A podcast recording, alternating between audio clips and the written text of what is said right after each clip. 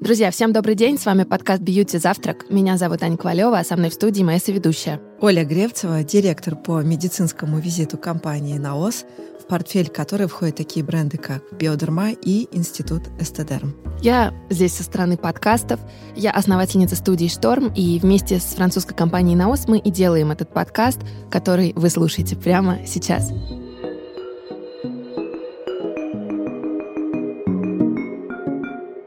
И мы с Олей продолжаем цикл наших выпусков, который мы решили посвятить проблеме атопического дерматита.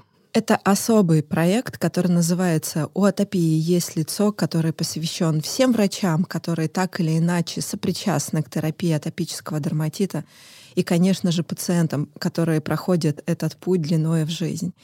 И сегодня мы записываем очередной выпуск со специалистом, который поможет нам разобраться, атопический дерматит и аллергия — это одно и то же, и какие здесь есть нюансы.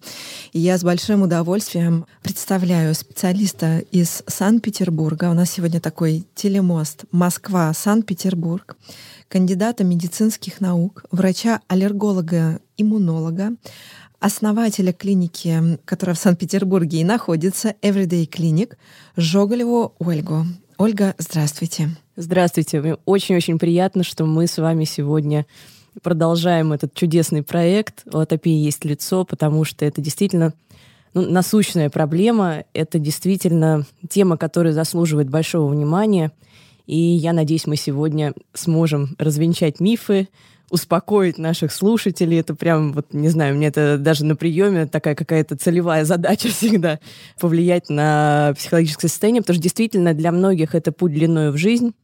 И мы, как врачи, как специалисты, с которыми рука об руку пациенты проходят этот путь, стараемся сделать так, чтобы этот путь был наименее тернистым. Мы в предыдущих выпусках говорили о том, что такое атопический дерматит, как правильно ухаживать за кожей с атопическим дерматитом.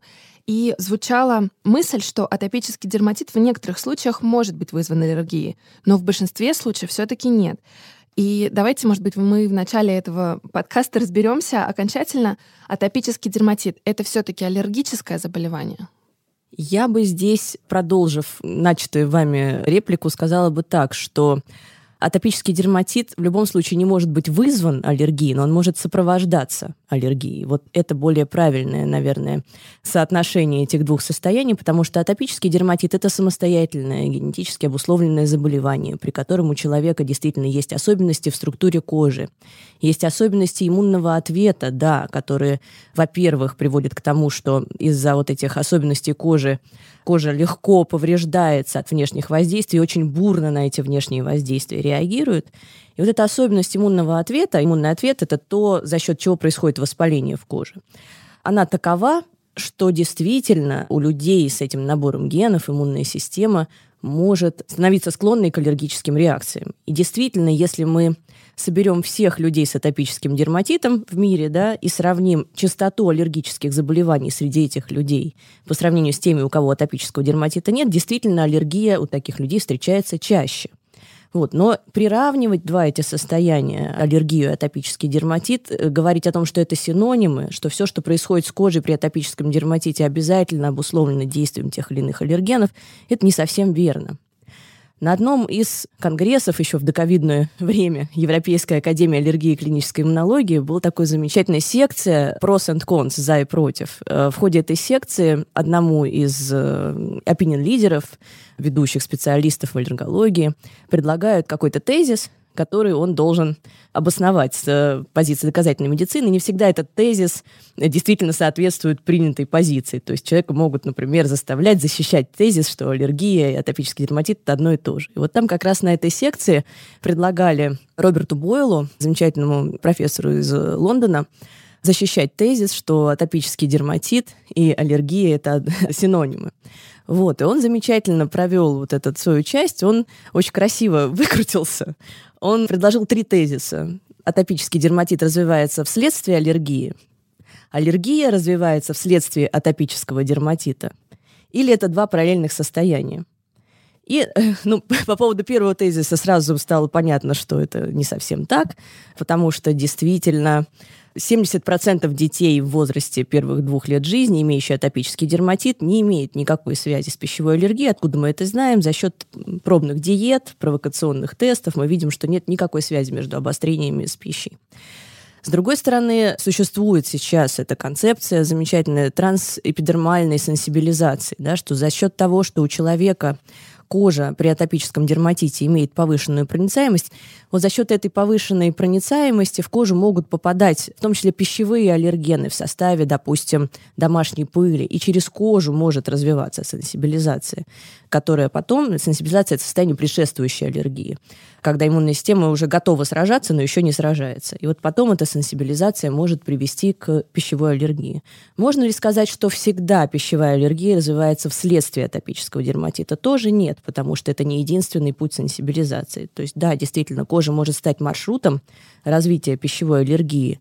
И в пользу этого тезиса, например, говорит то, что в ходе больших популяционных исследований, в которых изучалось влияние разных факторов на развитие аллергии, в Израиле и в Великобритании были очень интересные находки, получены, когда дети, которым сухую кожу в связи с атопическим дерматитом мазали кремом с арахисовым маслом в составе, потом имели чаще аллергию на арахис при том, что они никогда до этого его не пробовали, и в семье его никто не ел. То есть никакого пути другого сенсибилизации найти невозможно было. Действительно, потом было показано, и сегодняшний день есть такая теория двойной экспозиции, что когда кожа сталкивается с пищей, до того, как эта пища попадает в желудочно-кишечный тракт, если у человека есть атопический дерматит, действительно это фактор риска развития аллергии на эти продукты. Поэтому крайне важно, чтобы э, до того, как человек начнет пачкаться в еде, да, как можно быстрее его познакомить через желудочно-кишечный тракт. Потому что, как выяснилось, этот маршрут встречи с едой наоборот, более благоприятный для развития толерантности, то есть нормальной реакции на пищу. То есть, да, в каком-то смысле атопический дерматит может приводить к аллергии, но действительно не все случаи пищевой аллергии следствие атопического дерматита. И поэтому правильнее говорить, что это два параллельных состояния, обусловленные общим генетическим фоном, да, потому что один и тот же набор генов, то есть часть этих генов приводит к развитию структурных дефектов кожи, часть приводит к развитию особой реакции иммунной системы на внешние раздражители. Частью этой реакции, соответственно, может стать вот эта склонность к совершению ошибок, потому что, по сути, аллергия – это что? Это ошибка при распознавании белков окружающей среды. Наша иммунная система все время это делает, все время сканирует белки из окружающей среды на предмет опасный, безопасный, сражаться, не сражаться. И вот на этом этапе она может совершать ошибку, склонность к этим ошибкам генетически детерминирована, да, и вот это те самые гены, которые есть у человека с атопическим дерматитом. Вот так я достаточно пространно ответила на этот вопрос, но я хотела просто подчеркнуть, что нельзя приравнивать эти два состояния. Мы слишком сложно устроены, чтобы говорить о том, что все очень однозначно. Да? Атопический дерматит – это всегда аллергия. Это на сегодняшний день устаревшее представление об этом заболевании. Откуда вот такой очень большой миф среди врачей, особенно это касается региональных врачей, я часто сталкиваюсь о том, что это равнозначные понятия. Вот откуда растут ноги? Ноги растут исторически. Дело в том, что это на сегодняшний день атопический дерматит одно из наиболее хорошо изученных кожных заболеваний, да, и переворот этот состоялся, наверное, за последние лет 20. Это много в размерах человеческой жизни, но это не очень много в разрезе истории медицины. А до этого действительно, особенно до эры, так сказать, доказательной медицины, медицины 2.0, так скажем, да, когда каждый тезис должен подтверждаться определенным образом с генерированными исследованиями, до этого медицина носила больше наблюдательный характер. И вот наблюдения действительно показывали, что у части детей и взрослых да, с такой кожей обострение кожного процесса связано с употреблением тех или иных продуктов. Чаще среди людей с такой кожей впоследствии развивается аллергия Поэтому раньше даже э, существовал такой термин диатез, да, эксудативный диатез. Диатез – это в переводе на русский язык предрасположенность. И вот врачи, э, семейные врачи, которые наблюдали семьи целыми поколениями, они замечали, что люди с красными щеками, там, условно, до года, потом чаще имеют бронхиальную астму. Соответственно, это некая предрасположенность, да. Вот, и замечая, что человек с такой кожей больше предрасположен к аллергии, что у многих людей обострение кожного процесса, связанное с употреблением тех или иных продуктов. И если их убрать, становится значительно лучше. Просто возвели эти наблюдения в абсолют и приравняли заболевание это к аллергии.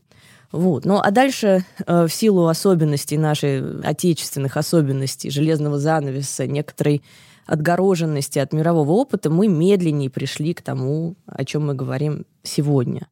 Если в небольших странах можно эффективно проводить эпидемиологические исследования, например, отслеживать, как ограничительные диеты, ограничительная диета мамы, с профилактической целью влияет потом на частоту аллергических заболеваний. И вот в небольших странах быстро увидели, что это не работает. Да? А у нас до сих пор страна большая, сделать эпидемиологические исследования большие непросто. В целом, да, как-то централизованно менять представление о разных заболеваниях непросто. Ну, вот то, чем мы сейчас с вами занимаемся, это наш маленький вклад в эволюцию представления об атопическом дерматите. Вот. А у нас до сих пор э, практикуются, мы, я надеюсь, об этом сегодня поговорим, ограничительные диеты строгие мамы, в том числе профилактические, на всякий случай, а вдруг чего случится. Вот. Хотя на самом деле оказалось, что это не работает. Вот. И в нашей стране вот этот поиск причины он привел к неожиданным таким, как это сказать-то, кульбитам, что ли, э, врачебные мысли. Так мы думаем, что это пищевая аллергия, да, атопический дерматит. Вот мы убираем один за другим продукты, а лучше не становится.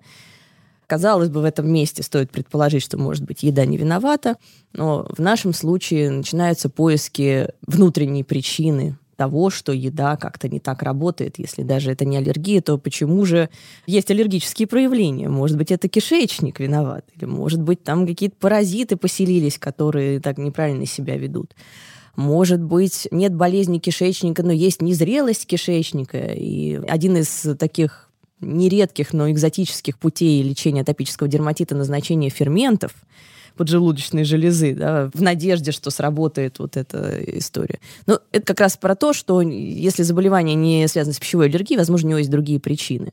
Вот. Но эти причины на сегодняшний день вот, мы, слава богу, нашли. Какие анализы стоит сдать пациентам, чтобы подтвердить аллергию при атопическом дерматите?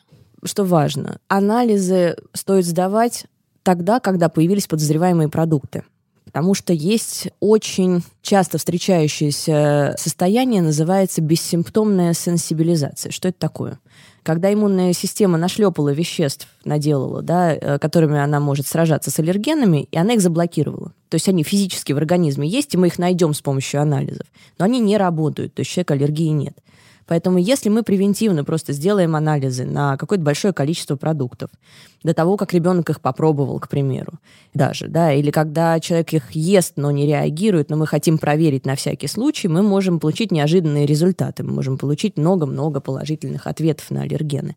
Обязательно каждый результат мы должны сопоставлять с симптомами.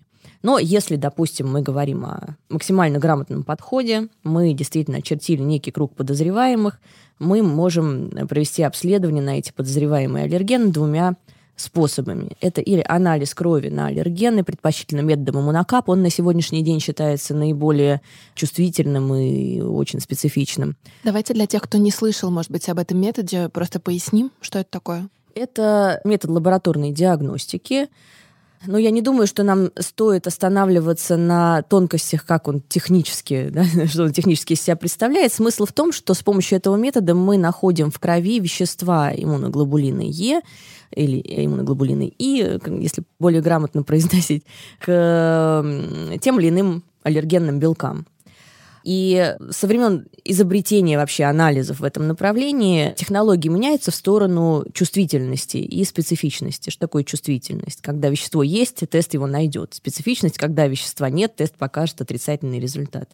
Вот на максимально чувствительным и специфичным всего, что есть на сегодняшний день, является тест методом иммунокап. Он точнее в этом смысле, и тесты на дегрануляцию тучных клеток, это такой в Петербурге практикующийся косвенный метод определения IgE, он э, сильно устарел, и иммуноферментный анализ, ну, собственно, иммунокап разновидность иммуноферментного анализа более современная. Вот более старые технологии, они могут просто приврать. То есть мало того, что у нас существует такое явление, как бессимптомная сенсибилизация, когда, в принципе, могут быть вещества в организме, которые не работают, так еще можно и получить ложноположительный результат, когда вещества нет, а тест показал, что оно есть. Вот. Чтобы такого не случалось, лучше пользоваться самыми на сегодняшний день поддерживаемыми мировым сообществом методиками. И существуют кожные пробы методом приктест, когда аллерген наносится на поверхность кожи, верхний слой кожи повреждает специальным ланцетом, не царапают, не режут, немножко вертикально повреждают. Это очень важно, потому что когда родители готовят малыша к тому, что с ним будет происходить, и описывают ему, что ему будут делать надрезы, я бы, например, не зашла в кабинет к врачу после этого. Поэтому важно понимать, что происходит. Ну да, кровожадно звучит. Э, сурово очень звучит. Да, ничего страшного, несколько надрезиков тебе доктор сделает. Это то, что я слышу все на приеме. Мне приходится сразу человека с шоком в глазах успокаивать, что это будет не так. Это максимально деликатная процедура, которая практически не болезненная, немножко неприятная, но не болезненная, э, бескровная, да, которая является косвенным методом определения того же самого вещества IgE, когда мы на кожу наносим аллерген, верхний слой кожи повреждаем, и если у человека есть эти IgE в организме, да, они будут у него депонированы в том числе в коже, в том месте, куда аллерген мы нанесем, они тоже будут, они с ним провзаимодействуют, и произойдет локальная аллергическая реакция в виде покраснения и волдырика и зуда. Вот по диаметру этой реакции, которую мы отслеживаем через 10-15 минут, мы можем судить о том, насколько вероятно, что у человека есть аллергия на это вещество. Вот. Это, собственно, та диагностика, которую мы можем проводить. Она работает в том случае, если мы имеем дело с аллергией немедленного типа. То есть при атопическом дерматите такая хитрая штука имеет место.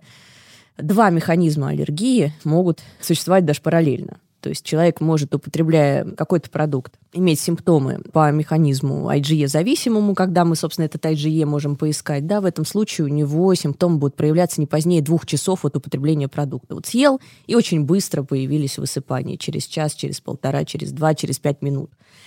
Вот в этом случае анализы информативные, и кожные пробы будут информативные. А есть еще аллергия замедленного типа, которая тоже может сопровождать атопический дерматит. В этом случае между употреблением продукта и появлением изменений на коже проходит интервал в пределах 48 часов. То есть от 2 до 48. Это другой совершенно механизм аллергической реакции, в котором IgE не участвует, и тогда и анализ крови, и кожные пробы будут неинформативны. Тогда нам поможет только пищевой дневник, пробная диета, провокация, когда мы этот продукт возвращаем, и отслеживание того, что с кожей будет происходить. Вот, поэтому не все анализы одинаково полезны, как мы только что выяснили. Не всегда анализы нужны. Анализы точно не нужны превентивно, и любые результаты любых обследований нужно всегда переоценивать еще раз, когда мы их получили, сопоставляя их с симптомами. Мы дали только что определение аллергенам, угу. а давайте классифицируем, какие они бывают, пищевые или там бытовые, угу. и там третьи. Ну, для удобства мы используем, какую классификацию есть пищевые. Действительно, аллергены есть аэроаллергены, аллергены в окружающей среде в воздухе. Среди них могут быть пыльцевые аллергены, аллергены клещей домашней пыли, аллергены плесени, их можно назвать бытовыми аллергены пера подушки, редкие на самом деле аллергены, аллергены животных, это может быть э, перхоть, это может быть э, моча, и аллерген тараканов. Да, редкий на сегодняшний день аллерген, но тоже, в общем, относится к числу бытовых аллергенов. Вот, и пыльцевые я, по-моему, назвала. Есть еще лекарственная аллергия, но лекарственная аллергия не проявляется обострениями атопического дерматита, там свои собственные проявления, поэтому не стоит думать о лекарственной аллергии, когда у ребенка во время ОРВИ покраснели щеки, не надо грешить на нурофен, обычно это не связанные вещи. А есть какая-то возрастная зависимость, например, у детей аллергия чаще, чем у взрослых? Да, совершенно верно. Но у детей атопический дерматит чаще, чем у взрослых, возвращаясь к сегодняшней теме, потому что это, собственно, преимущественно детская проблема, хотя примерно у 10% детей во взрослом возрасте атопический дерматит сохраняется, поэтому я бы не хотела обесценивать беды взрослых сегодня, но действительно среди детского населения в возрасте до 3-4 лет атопический дерматит встречается значительно чаще, чем в более старшем возрасте и у взрослых. Если говорить про аллергию, то в зависимости от аллергенов динамика разная. Пищевая аллергия чаще встречается у детей, особенно у детей первых лет жизни, но для многих пищевых аллергенов со временем может развиваться толерантность. Толерантность, то есть нормальная переносимость. Происходит спонтанно чаще всего, и к младшему школьному возрасту у многих детей проходит аллергия на молочные продукты, на яйца, на пшеницу, на другие злаки. Чаще всего прогноз максимально благоприятный. Вот аллергия на рыбу, на орехи, на э, кунжут э, может сохраняться, на морепродукты может сохраняться на всю жизнь. То есть вот это такие аллергены с менее оптимистичным прогнозом в плане перерастания, но все равно у человека во взрослом возрасте, например, аллергии может пройти, всегда нужно вместе с врачом переоценивать периодически ситуацию, да, перепроверять, прошла аллергия, не прошла с помощью анализов. Что касается, например, дыхательных аллергенов, аллергенов окружающей среды, то такая форма аллергии, наоборот, развивается в более старшем возрасте и доминирует среди взрослых в то время как пищевая аллергия у взрослых – это более редкая форма аллергического заболевания по сравнению с детьми. Ну, вот аллерген попал. Да. Как он дальше себе? Какие клинические проявления есть да, для того, чтобы пациент понял, что помимо атопического дерматита все-таки у него аллергия. И еще, наверное, очень важный момент нужно затронуть э, бронхиальную астму, которая тоже угу. здесь присутствует. Давайте я сразу скажу, наверное, про бронхиальную астму, потому что это как такой Волан-де-Морт, имя, которое нельзя называть, всегда боятся озвучивания этого диагноза и появления, в общем, появления в чате бронхиальной астмы. Бронхиальная астма не может быть прямым следствием атопического дерматита мы можем отчасти говорить о какой-то зависимости между проницаемой кожей и сенсибилизацией к, допустим, домашней пыли. То есть у человека с атопическим дерматитом воспаленная его проницаемая кожа, даже вне воспаления проницаемая, контактируя с аллергенами окружающей среды, может запустить процесс дыхательной аллергии, да, вот, но при этом нельзя говорить о жесткой причинно-следственной связи, что каждый человек с атопическим дерматитом обязательно кандидат для развития бронхиальной астмы. Это два заболевания с общей генетической природой, да, то есть я обычно пациентам рисую такую схему, гены наверху и стрелочки, да, атопический дерматит, и все о нем, да, особенности кожи, повышенная проницаемость, склонность к воспалению, вот это все, да, склонность к аллергии, и аллергия может быть пищевая, которая может иметь какое-то отношение к обострениям атопического дерматита, а может быть респираторная аллергия, которая чаще проявляется аллергическим ринитом, который в свою очередь может привести к развитию бронхиальной астмы. Или бывает первичная бронхиальная астма аллергическая. Вот. Все-таки термин атопический марш, он людей запутал, да, потому что атопический марш – это такое обозначение последовательности развития разных заболеваний в пределах одного, истории одного человека, да, что в детстве у него развивается атопический дерматит, потом по мере взросления, там в 3-4 года у него может стартовать аллергический ринит и, допустим, в младшем школьном возрасте бронхиальная астма. Но если при этом аллергический ринит и бронхиальная астма находятся в причинно-следственных отношениях друг с другом, то атопический дерматит не является их причиной напрямую. Вот, поэтому вот эти пугалки, что если человек с атопическим дерматитом не будет соблюдать диету, у него обязательно разовьется бронхиальная астма. Это один, к сожалению, из таких инструментов фрустрации мам, когда им говорят, вот вы вот видите, вы не соблюдаете диету, у ребенка постоянное обострение, ждите астму через год. Это некорректный инструмент давления, и на самом деле он не имеет никакого научного обоснования. Не надо людей пугать. Всего у 7% детей с атопическим дерматитом встречается классический атопический марш. Да, дети с атопическим дерматитом, безусловно, больше склонны к развитию аллергии, дыхательной, в том числе и бронхиальной астмы, но это не причина и следствие не от того, что человек что-то не то ест, у него потом развивается бронхиальная астма. Если человек будет продолжать есть свои аллергены, ему просто будет сложно выходить из обострений. Они, собственно, не закончатся, пока он на диету не сядет. Ну, если пытаться это увязать с астмой, ну, это, это очень, очень сложная цепочка. Да? Супер воспаленная кожа постоянно контактирует с пылью. Вот вы помните, вы не домазали там в какой-то момент, и на пыли началась аллергия. Только вот, вот так. Так что хочу свою бурную речь в защиту психики слушателей завершить э, тезисом, что действительно бронхиальная астма – это не прямое следствие атопического дерматита и уж точно не следствие того, что не была соблюдена диета. А как все-таки понять, что при атопическом дерматите есть пищевая аллергия? Во-первых, если у человека есть пищевая аллергия, и она проявляется обострениями атопического дерматита, то дерматит будет протекать достаточно тяжело. То есть количество очагов будет большим, Каждая встреча с аллергеном будет сопровождаться появлением новых очагов. То есть это не фиксированные очаги, допустим, в локтевых сгибах, которые никак не проходят от того, что человек что-то не то ест. Не так пищевая аллергия проявляется. А это множественные очаги по телу, с которыми, что очень важно, сложно справиться противовоспалительной терапией. То есть кремы будут очень плохо работать. Правильно, адекватно подобранное местное лечение не дает результата не дает результата, то есть либо вообще нет улучшений, либо полностью кожа в любом случае не очищается, есть небольшие улучшения, но тут же появляются новые очаги.